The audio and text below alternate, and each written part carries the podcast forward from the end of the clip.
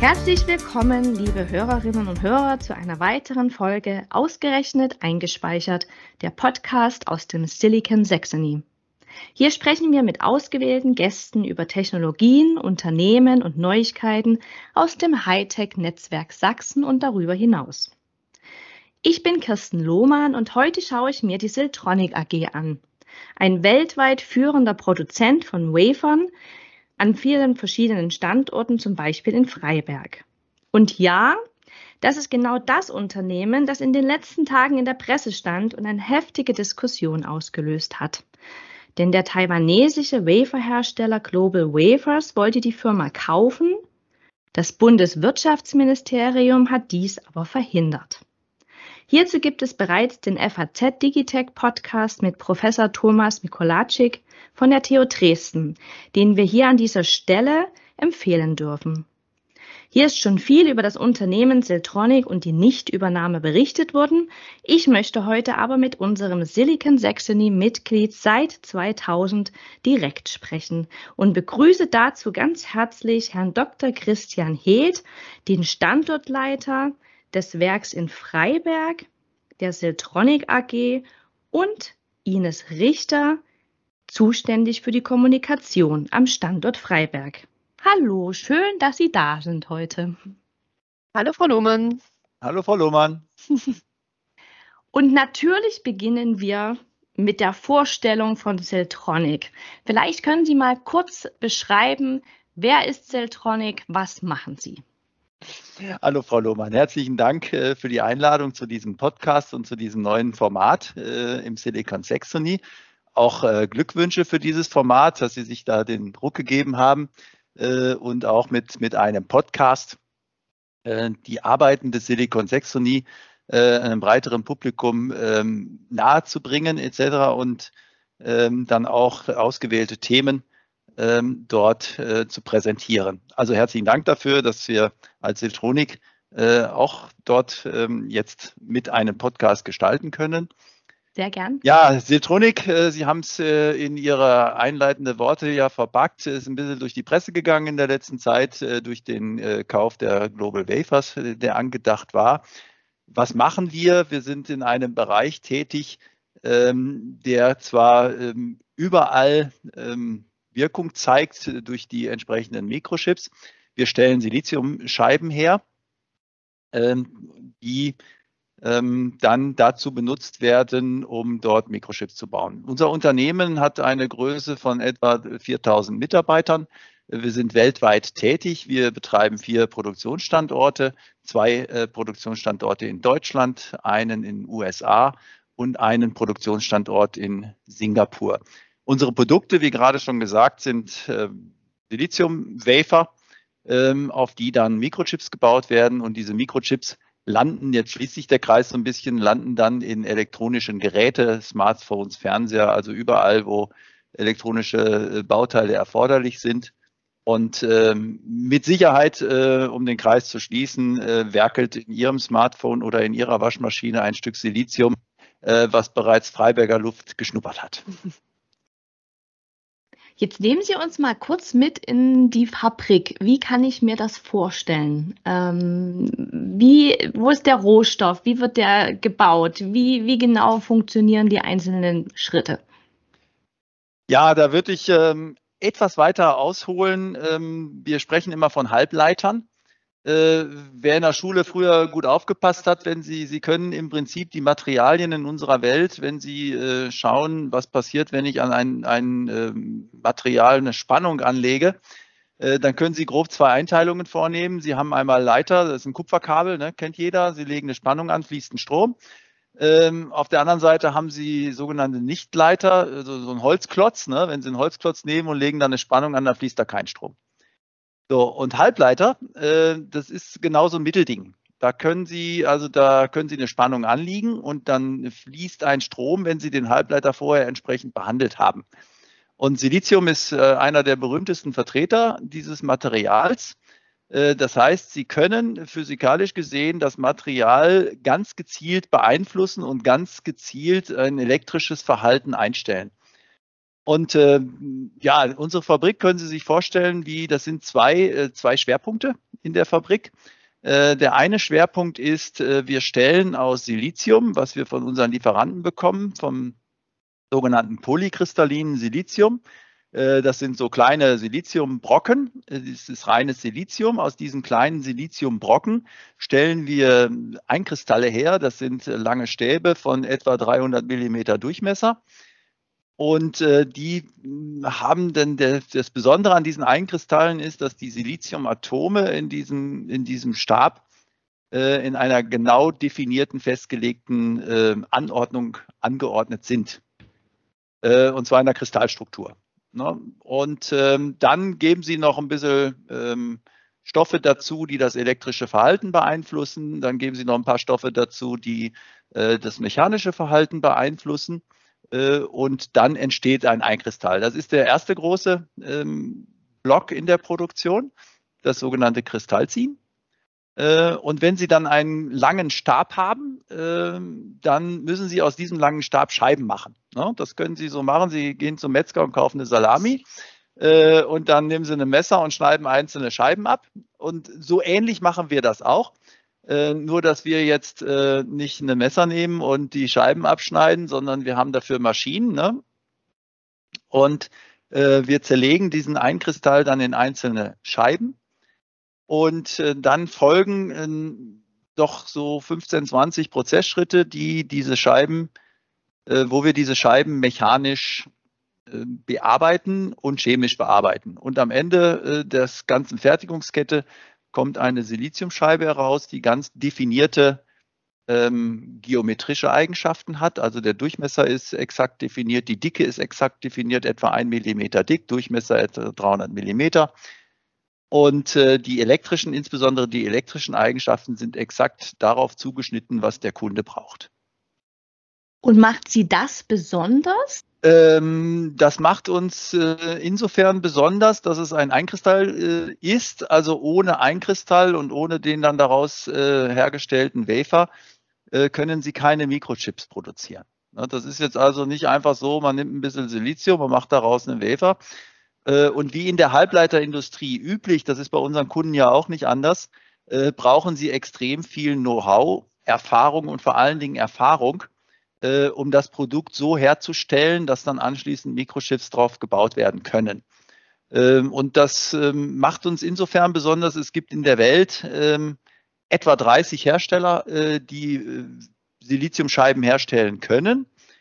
Ähm, in der Qualität, wie es jetzt die höchsten Anforderungen heute ähm, braucht. Namhafte Hersteller gibt es fünf weltweit. Zwei davon, die zwei größten sitzen in Japan. Ähm, dann gibt es noch in Korea und äh, wir in, in Deutschland. Und äh, diese fünf Hersteller teilen sich etwa 90 Prozent des Marktanteils auf. Das heißt, Sie sind da schon in einer Nische, wo wirklich die Expertise ähm, größtenteils, ich schätze mal in ganz Europa, nur bei Ihnen liegt. Genau. Mhm. Das ist so. Wir sind in Europa die einzigen Hersteller von 300 Millimeter Wafern. Und äh, ich meine, vom Silicon 6 und her kennen Sie das. Es gibt in Sachsen sehr viele sogenannte Hidden Champions, äh, die, ein, die ein oder mehrere Produkte herstellen, die schon eine Einzigartigkeit in der Welt haben, äh, die man aber jetzt so im täglichen Geschäft jetzt nicht so auf Anhieb trifft, auch weil wir ja halt nicht an Endkunden liefern, sondern an an einen äh, quasi Chip-Hersteller, der dann erst Chips draus macht. Ne? Und die Kunden äh, fordern bei Ihnen bestimmte Größen an und wie dieser Wafer zu sein hat. Genau, die Größe ist, im, ist jetzt äh, definiert. Also in, in, unserem Falle reden wir von 300 Millimeter äh, Wafern. Das ist auch momentan der Wafer, äh, der am meisten in der Welt benötigt wird. Es gibt noch Produkte auf äh, Siliziumscheiben, die kleinere Durchmesser haben als 300 Millimeter. Ähm, aber ich sage mal, das Arbeitspferd, äh, das ist der 300 Millimeter Wafer. Und ähm, so ein Wafer, die sehen, wenn Sie so einen Wafer sehen, dann ähm, der sieht so rund metallisch glänzend. Jeder Wafer sieht identisch aus, kann aber elektrisch, äh, wenn die zwei Wafer nebeneinander liegen, die können Sie optisch überhaupt nicht unterscheiden, sind aber elektrisch total unterschiedlich. Also es gibt mehrere hundert Spezifikationsparameter und jeder Kunde kriegt im Grunde genommen sein individuelles Produkt wenn ich ergänzen darf, ähm, auch das, das Besondere in unserer Mannschaft, in unserem, ähm, bei unseren Mitarbeitern aus, das sind wirklich Experten. Wir haben ähm, sehr, sehr viele Ingenieure bei uns und Ingenieurinnen, die ähm, bei uns arbeiten und die wirklich äh, sehr langfristig auch bei uns tätig sind. Also sind wirklich auf ihrem Gebiet die Experten, muss, muss man sagen. Ja, und die äh, wenn ich so seit Jahren mit dabei sind, genau, wenn Sie das sagen wollten. Genau, die sind schon Jahren oder sogar seit Jahrzehnten mit dabei sind. Und wenn wir so in unsere Historie schauen, sowohl von der Siltronic als auch ähm, hier von dem äh, Vorgängerunternehmen in Freiberg, der VEB Spurenmetalle, da reichen ja die Wurzeln bis 1957 hier in Freiberg zurück. Also hier gibt es schon eine sehr, sehr lange Expertise auf diesem Gebiet. Und exportieren Sie Ihre Weber, Wefer aus Freiberg hinaus in die Welt oder sitzen die Kunden vorrangig auch in Deutschland oder Europa? Nein, es geht natürlich raus in die Welt. Ja, es geht, äh, es geht raus in die Welt. Als, als Vertreterin des Silicon Saxony äh, wissen Sie ja, wie es, wie es um die Verteilung in Europa äh, gestellt ist. Also wenn wir jetzt mal unsere Kunden betrachten, die Chipindustrie, da liegt äh, der, der Anteil der Chips, äh, die weltweit hergestellt werden, liegt die, die aus Europa kommen, liegt bei etwa 10 Prozent. Also 10 Prozent der Chips, die weltweit benötigt werden, werden aktuell in Europa hergestellt. Oder anders ausgedrückt, 90 Prozent werden irgendwo anders in der Welt hergestellt. Und in dem Verhältnis ist auch in etwa unsere quasi unser, das Ziel unserer Produkte. Ne? Also 90 Prozent gehen locker raus in die Welt äh, und, und etwa 10 Prozent verbleiben im europäischen Raum. Wenn Sie so den Markt weltweit ähm, betrachten, wären Sie, glaube ich, wenn Global Wafers Sie gekauft hätten, von Platz 3 und 5 auf Platz 2 aufgestiegen. Ähm, können Sie noch mal ein bisschen den Markt einschätzen ähm, weltweit? Welche Bedeutung hat für Deutschland und Europa die Waferherstellung? Ja, wir sind die einzigen äh, Waferhersteller in Europa, die 300 Millimeter äh, in, in dieser Qualität und in dieser Spezifikationen, wie sie unsere Kunden für Hightech-Produkte brauchen, herstellen können. Und ähm, ja, ohne, ohne diese Waferherstellung ähm, gibt es halt keine Mikrochips. Also von daher, äh, wenn sich jetzt auch die, die EU, der Breton, der hat ja ähm, einen großen der hat ja jetzt quasi eine, eine Aktion losgetreten, äh, European Chips Act, äh, wo die EU ähm, ja gerne quasi die, die Anzahl der Produkte erhöhen möchte, also die, die Menge der Produkte, die in Europa hergestellt wird, erhöhen möchte. Und das wird ohne die Waferindustrie natürlich nicht gehen. Das heißt, Siltronic wird in diesem Reigen natürlich eine, eine ganz wichtige Rolle spielen. Und können insgesamt die fünf Player diesen wachsenden Bedarf an Wefern decken oder könnte es in Zukunft ähm, das nächste Bottleneck sein? Ja, das ist natürlich eine spannende Frage. Ist, äh, ist der Wafer möglicherweise äh, knapp? Also wir hatten ein sehr gutes äh, 2021 letztes Jahr. Wir waren sehr gut ausgelastet. Momentan sehen wir, dass das in diesem Jahr wohl auch so sein, äh, so sein wird. Das passt ganz ordentlich. Ob es ein Bottleneck äh, auf dem Wafermarkt geben wird, ähm, also soweit würde ich mich jetzt äh, ungern aus dem Fenster lehnen. Ähm, ich hatte mal so im Vorfeld mal so ein bisschen geguckt, also die, die Aussagen, die, die schwanken immer so stark. Also Intel zum Beispiel, die haben gesagt, also die, die Chip-Knappheit, die wird bis 2023 äh, gehen, auf jeden Fall. AMD äh, die waren da ein ähm, bisschen anders unterwegs. Die sagen, na ja, nächstes Jahr, also 2022 wird es noch knapp sein. Äh, aber dann sollte es Entspannung geben. Einer unserer äh, großen Mitspieler in dem 300 Millimeter Wafer-Geschäft, die Firma Sumco, ähm, die haben letztens veröffentlicht, dass sie bei 300 Millimeter bis 2026 ausgebucht sind. Äh, und, und da sehen Sie die, die Spannbreite. Ähm, also jeder versucht in irgendeiner Art und Weise in der Glaskugel zu lesen, wo es hin, hingehen könnte. Ähm, Fakt ist aktuell, jetzt ist Zustand, wir sind gut ausgebucht und, ähm, und von daher ist es nicht, äh, es wird also nicht übermäßig Wafer geben. ob man von einem Bottleneck sprechen kann, das äh, wage ich jetzt nicht zu sagen. Jetzt sind wir im Silicon Saxony ja immer an Neuansiedlungen ähm, äh, dran interessiert. Jetzt sind Sie, ich glaube, Sie sind Mitglied seit 2000 in Freiberg. Warum ist Siltronic nach Freiberg gegangen? Wie hat sich das überhaupt entwickelt? Ähm, wie lange gibt es den Standort Freiberg schon? Ja, den Standort Freiberg gibt es äh, schon, wie die Frau Richter vorhin gesagt hat, äh, schon über 60 Jahre.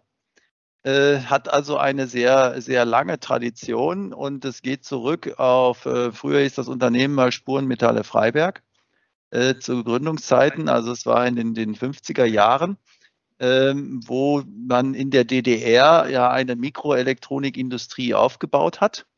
Äh, und ich glaube, das war alles zusammengefasst im, im Bereich Mi äh, Kombinat Mikroelektronik. Mhm, und in diesem genau. Kombinat, also sie brauchten da natürlich alle möglichen ähm, Industrien und äh, die ähm, Scheibenherstellung, Waferherstellung, Rohstoffherstellung äh, spielt, wie schon gesagt, natürlich eine Riesenrolle. Äh, und da äh, bot sich Freiberg an, äh, dort eine, eine Industrie aufzubauen und ähm, dort entsprechend äh, dann Siliziumwafer herzustellen. Man hat auch, auch damals noch äh, 3,5-Halbleiter hergestellt auf Gallium-Arsenid-Basis. Äh, man hat ähm, Elemente, einzelne Elemente Reinelemente hergestellt, Indium, Germanium, alle möglichen Dinge.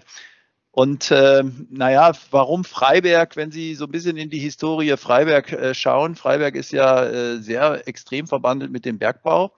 Äh, das wissen, in, wissen ja sehr viele, äh, aber Freiberg hat auch äh, die Besonderheit, an der Bergakademie wurde zum Beispiel äh, Indium entdeckt ein für die Halbleiterei sehr wichtiger Rohstoff. In Freiberg wurde Germanium entdeckt. Ein ebenso wichtiger Rohstoff. Germanium war das Halbleitermaterial der Wahl zu Beginn ähm, der Aktivitäten, der Forschungsaktivitäten. Da hat man ähm, quasi elektronische Bauelemente auf Gallium hergestellt, weil man nicht in der Lage war, Silizium in der Reinheit herzustellen, wie man es für, für Mikrochips brauchte. Und erst als man in der Lage war, das Silizium so rein hinzubekommen, äh, dass äh, sie funktionierende elektronische Bauelemente haben, äh, erst dann kam der Schwenk zu dem deutlich günstigeren und auch äh, zugegebenermaßen äh, deutlich mehr auf der Welt vorhandenem Silizium. Frau Richter, Sie bauen jetzt auch, glaube ich, eine neue Halle, richtig? Der Spatenstich war im Oktober 21? Nein, im August. Im Sommer 21, genau. Wir haben vor einem, vor einem fast dreiviertel Jahr jetzt, äh, haben wir begonnen, ähm, unser, unsere Ziehhalle, wo die großen Kristalle gezogen werden, ähm, zu erweitern ähm, und wollen dort ähm, auch äh, neue moderne Anlagen reinstellen, ähm, ja, im Prinzip auswechseln auf, auf State-of-the-Art-Anlagen im Vergleich zu, zu dem, was wir teilweise bisher haben. Wir hatten schon mal 20 16, 17, glaube ich, war es gewesen. Da haben wir eine erste Erweiterung durchgeführt und jetzt ist eben die zweite. Und wenn man so Pläne hat, wie es mit dem Standort weitergeht in Freiberg und das ausbaut, wieso verkauft man dann oder wieso möchte man ähm, an ein großes Unternehmen das Unternehmen verkaufen? Ja, um eine, ähm, ich sag mal, um einen, eine starke Marktposition dann zu haben. Das ist, äh, sagen wir, unsere, unsere Vision auch für die, für die nächsten Jahre, dass wir da eine starke Marktposition ähm, innehaben im Bereich 300 Millimeter Wafer. Das heißt, auch wenn Global Wafers Sie gekauft hätten, wäre das, was Sie vorhaben, so geblieben? Ja, die Investitionen wären, äh, wären so geblieben. Die sind ja äh, die Investitionsentscheidungen an unseren äh, Standorten und, und da spreche ich von allen Vieren. Also es, es werden ja Investitionen an allen vier Standorten getätigt äh, in, in unterschiedlichen Umfängen. Ähm, die sind auch, äh, die sind also unabhängig von der, äh, von dem Ansinnen von Global Wafers, die Siltronik zu kaufen, äh, gefällt worden. Die, da halten wir auch dran fest und die werden auch umgesetzt. Mhm. Weil wenn man so denkt, ein großes Unternehmen äh, kauft ein anderes, dass dann vieles anders wird, dass dann vielleicht die Produktion anders wird, dass der Kundenstamm anders wird, dass sich das Ganze verlagert. Ähm, sind diese Ängste berechtigt oder sagen Sie, nein, es wäre alles so geblieben, es wäre eine größere Investition gekommen und damit hätte man mehr ausbauen können? Ja, das sind äh, äh, hätte, hätte Fahrradkette fällt mir da in dem Moment fällt mir da in dem Moment äh, dazu ein. Äh, wenn Sie sich mit den zwei äh, Unternehmen äh, Siltronic und, und Global Wafers beschäftigen und, und äh, da reicht schon, wenn Sie mal auf die Webseiten beider Unternehmen schauen im Internet, äh, dann sehen Sie, dass Global Wafers, sagen wir mal, sehr stark in den Bereichen kleiner 300 Millimeter ist. Die haben also sehr viele äh, Fabriken in der Welt, äh, die Siliziumscheiben mit kleinerem Durchmesser herstellen. Und ähm, auch für das 300 Millimeter Geschäft, sie brauchen sehr viel Know-how dafür, sehr viel Wissen ähm, etc. Und ähm, da äh, wir hätten auch den im Prinzip den Part des Technologieführers äh, in, in diesem neuen Konstrukt äh, inne gehabt. Ähm, und, und wir hätten uns halt sehr gut ergänzt. Ja. Mhm. Ist jetzt das also heißt, nicht so, dass, dass wir ähm, dass unsere Produktionsstätten in Konkurrenz zu denen von Global Wafers äh, gestanden hätte, sondern sie, sie hätten, es wäre eine gute Ergänzung gewesen. Mhm. Und ähm, damit äh, wären wir halt als Gesamtunternehmen anders auf dem Weltmarkt platziert gewesen. Ich glaube, wir hätten das auch, ähm, für uns war das zu dem Zeitpunkt, ähm, wo es offiziell geworden ist, ähm, im Dezember vorletzten Jahres, wir haben das tatsächlich auch als Chance gesehen, ähm, für uns als Unternehmen, äh, auch hier in Deutschland. Also ähm, es ging jetzt nicht ähm, sofort die große Angst um, was da jetzt passiert, sondern es war wirklich, wir haben das Chance gesehen, ähm, um uns, unsere Position auf dem Markt einfach weiter zu stärken. Ne? Von daher muss man natürlich auch sagen, äh, gab es äh, ein Bedauern, dass es nicht zustande gekommen ist. Aber wie schon gesagt, die Entscheidungen, äh, insbesondere was die Investitionen angeht, äh, im Unternehmen, im Konzernverbund, also äh, hier in Freiberg, in Burghausen, aber auch in Singapur, ähm, die sind unabhängig äh, von dieser Übernahme äh, getroffen worden, weil man ja auch nicht wusste, klappt denn das überhaupt? Ne? Funktioniert das? Das heißt, Global Wafers hätte mit Ihnen viel dazu gewonnen höre ich jetzt ja. so raus, richtig? So, das ja, kann man das auf, sagen, auf, auf jeden auf Fall. Auf jeden Fall, auf jeden ja. Fall. Genau. Das heißt, Sie sind auch in einer Position, ähm, das können Sie mir gleich beantworten, wie es da jetzt weitergeht, aber Sie sind in der Position, Sie haben eine Expertise, ähm, auf die andere Unternehmen weltweit scharf sind. Ja, so würde ich das, so kann man das sagen, ja. So können Sie das sagen. Und wie wird es da jetzt weitergehen? Also haben Sie immer noch ähm, das Interesse, dass das Unternehmen verkauft wird? Ähm, ja, die, die Fragestellung äh, stellt sich so jetzt, äh, jetzt nicht, weil äh, Global Wafers ist ja auf die Siltronic zugekommen.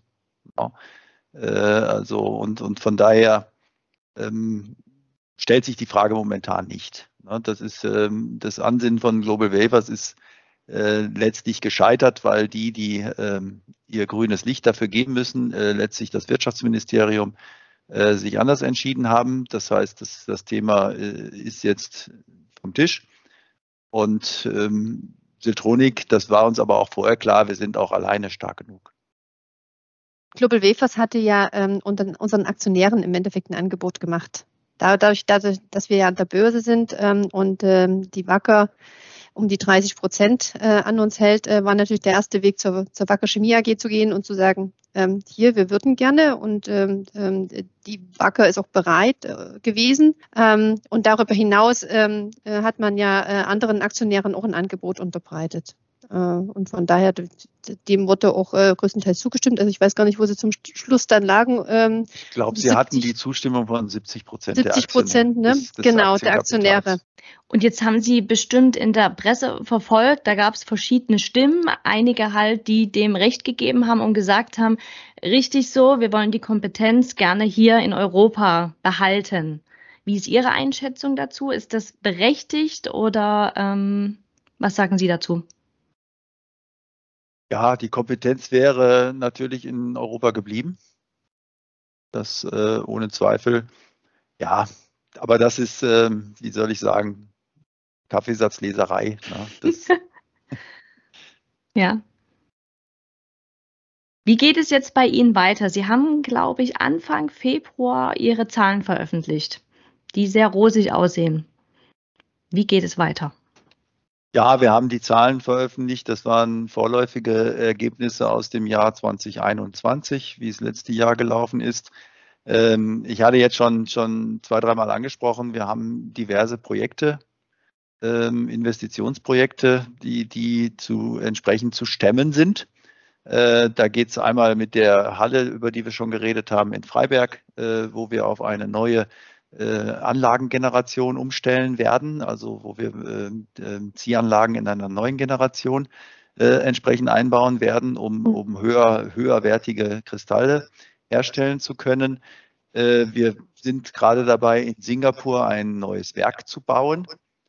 Und ähm, wir hoffen nach wie vor, das äh, sind wir auch, auch sehr guter Hoffnung an der Stelle, dass unsere Kunden äh, uns weiterhin gewogen äh, sein werden und dass unsere Produkte ihren Absatz, äh, ihren Absatz finden.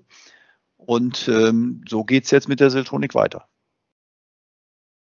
Insgesamt sind ja auch die Kompetenzen, was die ganze Halbleiterproduktion angeht, sehr verteilt auf dem Planeten. Ja, wie, man es nimmt. Ne? Wenn, Sie, äh, wenn Sie in die Chipherstellung gucken, ähm, also die, äh, die Chips, die die beste Performance haben, die die kleinsten Dimensionen aufweisen, da gibt es nur zwei ähm, Chiphersteller in der Welt, die das können. Ne? Und ähm, die anderen sind, sind nicht in der Lage, solche kleinen Strukturen äh, herzustellen. Also das es ist jetzt also nicht äh, so, dass es in der Welt ein breites Angebot an Hightech-Chips gäbe. Oh. Und das hängt natürlich auch damit zusammen, ähm, dass sie extrem viel äh, Know-how haben müssen, äh, um, um solche Chips bauen zu können. dazu kommt, dass sie sehr viel Geld brauchen, weil die Produktionsequipments, die sie zur Herstellung dieser Chips brauchen, äh, sehr, sehr teuer sind, weil auch die, allein die Herstellung dieser Produktionsequipment äh, ein, ein, ein Know-how erfordern, dass sie wirklich ähm, über Jahrzehnte sich erarbeitet haben müssen. Ne? Dann, und dann sehen Sie auch, es gibt auch jetzt, was die Equipment-Hersteller angeht, da gibt es jetzt auch nicht Hunderte, äh, die Produktionsequipments herstellen können. Allein wenn Sie auf den Belichtermarkt gucken, also die Anlagen, mit denen Sie die Fotolacke ähm, auf den Siliziumscheiben belichten können, ähm, da gibt es weltweit nur einen. Ne? Da gibt es ASML, die sind äh, Monopolist auf der Welt und da gibt es keinen anderen, der diese Equipments bauen kann. Und, und da sehen Sie schon diese, äh, dieses äh, hohe Know-how und die arbeiten seit 30, 40 Jahren, haben die Erfahrung in der Herstellung solcher Equipments und da kann auch jetzt nicht irgendeine Firma, ähm, sagen wir mal so, aus dem Boden gestampft werden und die jetzt so von heute auf morgen solche, solche Belichter bauen kann. Und in diesem Netzwerk ähm, sind Sie ja auch vertreten und auch das Silicon Saxony versucht ja genau dieses Netzwerk so ein bisschen zu bündeln und zu unterstützen. Was sind denn so Ihre größten Herausforderungen in den nächsten Monaten? Ja, die, die Herausforderung, ich würde da äh, schon gern auf den, auf den Verein mal eingehen, äh, auf den Silicon Saxony Verein eingehen, der ja äh, beeindruckendes Wachstum in den letzten Jahren auch hin, hingelegt hat. Äh, wobei die, die letzten Mitglieder, die sich dem Verein angeschlossen haben, mit Halbleiter eher wenig zu tun haben. Ne? Da gibt es also äh, schon jetzt Beispiele, die äh, aus welchen Gründen oder aus welcher Motivation heraus getrieben, die dem Silicon 6 und die beitreten. Ähm, also die haben mit Halbleiterei eher wenig zu tun. Und wenn Sie die Politik jetzt in der Welt verfolgen, ich meine, ursprünglich angefangen haben, mal schon vor längerer Zeit, äh, hat China, äh, wo die Chinesen letztlich festgestellt haben, wir verbrauchen zwar 80 Prozent der Mikrochips, äh, die produziert werden, aber in unserem Land produzieren wir gar keine selber. Und da hat China ein, ein, Programm aufgelegt über mehrere hundert Milliarden bis 2030, um einfach die, die Chipindustrie im, im Land China voranzubringen. Ähm, nachdem die Chinesen dann äh, quasi diese Projekte vorgelegt haben, sind die Amerikaner gekommen äh, und haben gesagt, ups, äh, bei uns werden ja auch gar keine Chips hergestellt und das müssen wir jetzt auch mal ändern. Äh, und haben ein Paket von, von 50 Milliarden losgetreten und, äh, und, und jetzt kommen die Europäer und, und äh, sagen, oh ja, stimmt, wir produzieren ja auch nur 10 Prozent und wir würden eigentlich gerne 20 Prozent produzieren und da müssen ja. wir was tun und haben einen mhm. Batzen Geld zusammen getragen und das soll jetzt entsprechend verteilt werden. Und wenn Sie nach Europa schauen, äh, ich meine, wo außer im Silicon Saxony, wo außer in Sachsen, äh, gibt es noch nennenswerte Halbleiterindustrie. Es gibt einiges in, in Grenoble, es gibt das iMac in Leuven. äh, Belgien, die eine, eine, exzellente weltweite Forschungsarbeit machen. Äh, aber dann wird es schon wirklich sehr rar. Und welche Rolle spielt dann der Silicon Saxony in diesem Kreis? Also man hat hier ein Netzwerk, man hat hier Unternehmen, äh, die, die weltweit die Top-Player sind. Und da wird es äh, gelten, das miteinander entsprechend zu vernetzen. Äh, und, und auch äh, dann in Europa, äh, ich sage auch in gewisser Weise der Politik zu verkaufen, äh, was es hier an, an Wertschöpfung in, in Sachsen gibt. Äh, und da muss man halt drauf bauen. Jetzt will man ja so ein bisschen versuchen, ob Intel oder TSMC eine Fabrik in Europa baut. Ähm, entsprechend. Und das wird natürlich ein ganz spannendes Unterfangen und der Verein äh, wird aus meiner Sicht hier eine zentrale Rolle spielen, äh, wenn es um solche Fragestellungen geht. Das heißt, Sie würden sich da auch mehr wünschen? Vom Verein äh, sicherlich, was, was das Thema ähm, ja, Lobbyarbeit ist immer ein bisschen negativ besetzt, aber was das Thema äh, Verkauf angeht, äh, Verkauf im Sinne von, von präsentieren, was gibt es in, in Sachsen, welche Unternehmen sind hier angesiedelt, die tatsächlich mit Halbleiterei zu tun haben. Ähm, man stolpert natürlich immer oder stolpert nicht, aber man, man trifft sofort immer auf, auf Global Foundries oder Infineon äh, und ähm, dann hört es auch häufig, äh, häufig schon auf. Und dann gibt es Maskenhersteller, gibt es ja auch und, und diverse andere äh, Unternehmen, die hier in Sachsen ansässig sind und äh, die sie einfach äh, für die Chip-Herstellung brauchen ja, und, und um, um qualitativ hochwertige Chips äh, zu machen. Das heißt, auch die kleinen Firmen sollten sichtbarer werden. Die kleinen Firmen sollten und müssen sichtbarer werden. Ja, das ist, äh, weil sie, das sind auch häufig ähm, Player, die ganz oben äh, auf dem Weltmarkt mitspielen, die also eine besondere Expertise in einem Nischenprodukt oder in einem Nischenbereich haben, ohne die es dann auch nicht geht. Ja. Ja, nun denken wir, dass wir in den letzten Monaten ganz schön viel Aufmerksamkeit bekommen haben und dass es Europa halt auch gemerkt hat, dass wir hier mehr investieren müssen. Sehen Sie da jetzt positiv in die Zukunft? Denken Sie, dass sich da jetzt was ändern wird? Ja, ich sag mal, die Weichen sind, äh, die Weichen sind gestellt. Das äh, Chips Act Paket ist geschnürt. Ähm, und, und, muss auf muss auf entsprechend auf den Weg gebracht werden, aber der Weg ist natürlich äh, auch, auch lang. Ne? Es ist sehr, sehr breit angelegt. Äh, dieses Projekt. Und äh, es betrifft ja nicht nur die Rohstoffversorgung, es geht ja hin bis zur Verpackung und Messung ähm, etc. Und also Verpackung, dass diese Chips, die dann, äh, wenn sie bei unseren Kunden durch sind, dann werden die Siliziumscheiben, die werden ja dann in, in einzelne Chips geschnitten.